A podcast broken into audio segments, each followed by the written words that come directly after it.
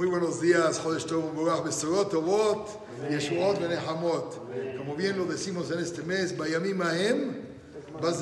lo mismo que Akadosh Baruch Hu le hizo a Israel en esos días que ganamos Baruch Hashem, y Hashem, que nos permita este mes también ver ese tipo de milagros. Quería más compartir con ustedes una frase pequeña que acostumbramos a escuchar.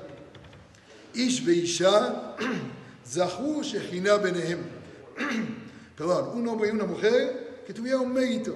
Por ahora me está dentro de ellos. Baruch Hashem hay muchas explicaciones. Pero dijo una vez la viuda Tzadka, su hijo, Moshe Tzadka, que es el Rosh Shiva de Purat Yosef, dijo una explicación hermosa. ¿Y qué es Zahu? ¿Qué significa tuvieron el mérito?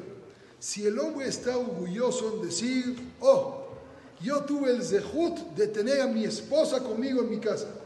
Y ella dice, yo tengo el zehut de tener a ese esposo en mi casa. No le ves. Ella tiene el mérito de casarse conmigo. Yo le di la oportunidad. Hasbe Shalom, revés. Que tú digas, gracias a Bogaolam que me permitió tener a esta mujer. Y que ella diga, gracias a Bogaolam que me permitió tener a ese hombre. Tuvieron ese zehut de ver el uno por el otro. La Shejina está dentro de ellos. Para finalizar, ustedes saben que acostumbramos a romper una copa en las bodas. ¿Por qué copa? Que rompan un plato, que rompan una botella o cualquier otro cristal. ¿Por qué salió el tema de romper una copa? La copa normalmente es la que recibe.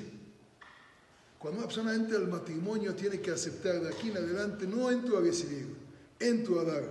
Hay que romper con los mitos de las copas de recibir y ser botella para poder dar siempre. Jodesh Tov Viaja que yo